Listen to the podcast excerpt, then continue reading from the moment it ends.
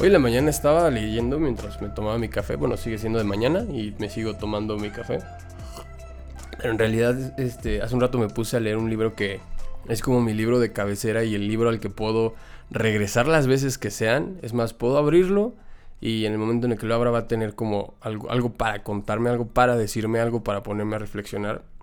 Y algunos de ustedes ya sabrán a qué libro me refiero y para dónde va, pero eh, para los que no y que son como nuevos en Ego Diario, eh, es el libro de meditaciones de Marco Aurelio.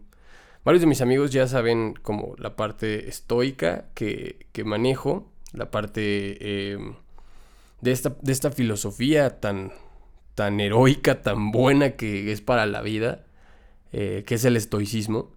Y hoy en la mañana me desperté porque estaba planificando mi día, me estaba tomando mi café y entonces lo vi y fue como, güey, a ver, ¿qué tiene, ¿qué tiene para decirnos? ¿Qué tiene para decirme el día de hoy? Y este, me encontré algo que quería compartirles. Viene en el, en el libro de Meditaciones de Marco Aurelio. Si tienen la oportunidad de comprarlo, es un libro sumamente barato. Es un libro que pueden encontrar. Es más, si lo buscan en formato digital, en PDF lo pueden encontrar gratis. Eh, si no, les voy a dejar el link de todos modos aquí abajo. Y lo pueden comprar en Amazon, lo pueden comprar en, en para Kindle. O sea, está es más, creo que está en todo, en, un buen de editoriales. O sea, lo pueden encontrar súper fácil. Pero lo importante es la filosofía que trae esto, la, los, conceptos que trae esto y, las ideas que compartía Marco Aurelio. Hay que recordar que Marco Aurelio fue eh, el único, o bueno, hasta, hasta ahora que recuerdo, fue uno de los emperadores romanos que al mismo tiempo eran filósofos, ¿no? Eh, después podremos hacer un episodio acerca de Marco Aurelio, es bastante interesante su vida. Sin embargo, hoy abrí ese libro y lo, yo usualmente lo abro a manera de azar. La primera parte habla un poco de sus agradecimientos de él hacia sus tutores, hacia sus mentores, hacia su familia y todo, pero los siguientes son eh, cosas que él iba escribiendo mientras estaba en las guerras, mientras estaba en su palacio, mientras estaba eh, en su vida normal. Y lo interesante es cómo la perspectiva de alguien eh, o de un estoico como él, porque tenemos estoicos en la, en la vida, eh, en la historia, perdón, que fueron de todo, ¿no? Epicteto fue un, un, este, perdón, un esclavo que se convirtió en maestro de su propia escuela, creó su propia escuela. Séneca fue otro estoico, pero él no fue esclavo, fue, otro, perdón, otro tipo de persona. Se me estaba cayendo el café en este momento. Mm. Y lo que quería contarles es, es, esto, ¿no? Lo que él tiene para decirnos. Hoy en día, me surgió mucho esto porque hoy en día estamos muy eh, metidos en todo, en, todo el tema de las noticias y lo que acontece hoy en día, ¿no? Eh, la opinión pública se divide en lo que dice el presidente, en, algunos aspectos, ¿no? no quiero generalizar, porque generalizar es como de tontos, pero en, algunos, en, muchos aspectos yo veo que mis, mis amigos, mis contactos y todo, eh, basan parte de sus conversaciones, parte de lo que comparten, parte de lo que, de lo que miran, en lo que dice el presidente, y si el presidente dice algo, uno toma una postura y se va a la izquierda o a la derecha, así llamadas, ¿no? No quiero entrar en detalles de política porque aunque no, no me interesen, no tiene como caso en este episodio. Pero lo que quería yo comentarles con todo esto es el hecho de, de lo que le oí en la mañana de Marco Aurelio, y el cómo estamos ensimismados en, en cosas que no tienen relevancia, en noticias, eh, estas nuevas generaciones que están en, en, plataformas en las que tampoco aportan mucho, eh, en, la, en, la, falta de sentido de las, del contenido que hay hoy en día, que si lo sabes seleccionar obviamente va a haber buen contenido, pero el que abunda y el que es más fácil de acceder es contenido que no te aporta nada, en el que en el contenido de las, y las personas a las que sigues que tampoco te aportan mucho y a veces nada más lo seguimos por eh, querer identificarnos con alguien, por sentir identificación con algunas personas que tienen los mismos gustos que nosotros, pero están más avanzados tal vez en el camino, ¿no?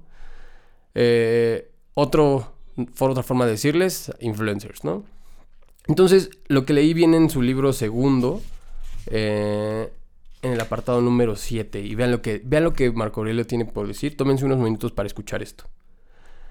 Dice, que no te jalen los asuntos ajenos que buscan distraerte. Antes bien, si deseas aprender algo nuevo, procura desocuparte primero.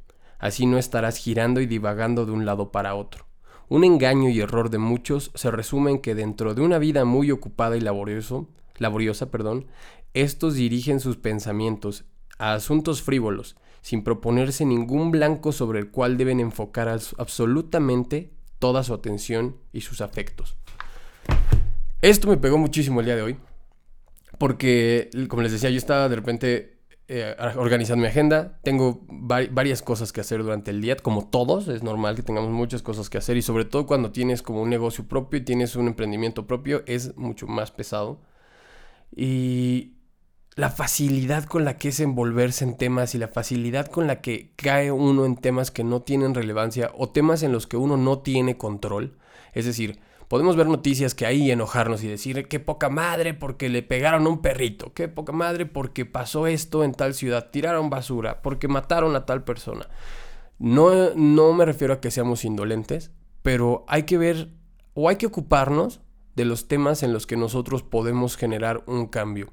Si yo, yo creo mucho en esto, en la parte del si no puedo generar un cambio o si no puedo cambiar la situación, no tiene caso que opinen y que me meta en eso, eh, aunque la corriente vaya para allá, ¿no? ¿Y por qué lo digo? Porque hay temas en los que uno no tiene injerencia y es mejor simplemente hacerse un lado y es mejor no siempre eh, tener una opinión. Digo, al final del día es, no, no siempre es necesario que tengas una opinión en cuanto a un tema, y cuando buscas tener una opinión que decir o necesariamente querer tener una opinión para mostrársela al mundo y imponer tu punto de vista porque crees que es importante, eh, yo creo que esas son las veces en las que menos tienes que decir algo, ¿no? Nos, enajenamos, nos metemos, nos clavamos, nos enganchamos con noticias, con titulares. Ese es otro tema, el, cómo ni siquiera leemos ya las noticias completas, vemos un titular y es muy fácil caer en ello y lo peor de todo es cómo nosotros generamos una interpretación a través de ese titular que estaba con esa maña de que tú te engancharas, de que tú modificaras tu postura ante algo. Y de ahí modificas tu perspectiva de tu realidad, modificas tu perspectiva ante la vida, ante las cosas, ante la sociedad, ante el gobierno, lo que tú quieras. Entonces, cuando tenemos esta parte tan ocupada de la vida, lo mejor es buscar estas áreas, buscar estas, estos espacios para desafanarse un poco, para... Déjenme poner el libro de este lado. Eh, para, para, desafanarse un poco, para alejarse un poco de todo esto. Otra palabra que yo siempre uso es como blindarse de todas estas situaciones, ¿no? blíndate de, de meterte en los asuntos ajenos, blíndate de distraerte. Digo, lo estoy comentando porque me estaba empezando a suceder también cuando estaba yo organizando el día y la agenda y fue como, güey, ¿qué haces viendo Twitter mientras tomas tu café, no? Como, es contradictorio porque para mí el momento del café es un momento de relajación, es un momento de salirme de, mis pendientes, ya después me tomo otro mientras estoy trabajando, pero es un momento de salirse y un momento de trabajar eh, como que las ideas que voy a, voy a organizar hoy en el día de hoy. Y es un momento eh, en, el que encuentra, en, el que yo encuentro mucha inspiración. Últimamente he estado buscando crear cosas, pero tengo bastante trabajo, afortunadamente. Entonces hay que darle prioridades a lo que, a lo que hoy, eh, hoy en día a lo que deja no tanto como a lo, que uno quiere crear, aunque es más bonito lo que uno quiere crear. Este, pero eso era lo que les quería contar. No quiero salirme mucho del tema. Solamente no divaguen, no anden girando de un lado para otro. ¿no? Eh, no se metan en los asuntos ajenos, blíndense, métanse en lo que ustedes pueden modificar, en lo que están dispuestos a cambiar, en lo que están, eh, eh, en lo que está bajo su control. Si no está directamente bajo su control y hay una manera, búsquenla si les interesa el tema. Si no, no es necesario que se enganchen. Hoy en día, de verdad, yo veo cómo amigos míos funcionan y se mueven de acuerdo a lo que se está poniendo en tendencia. Vamos a poner un ejemplo muy simple, o sea, no sé, los memes, ¿no? O sea, está bien compartir memes, no, no tengo ningún tema ante ello.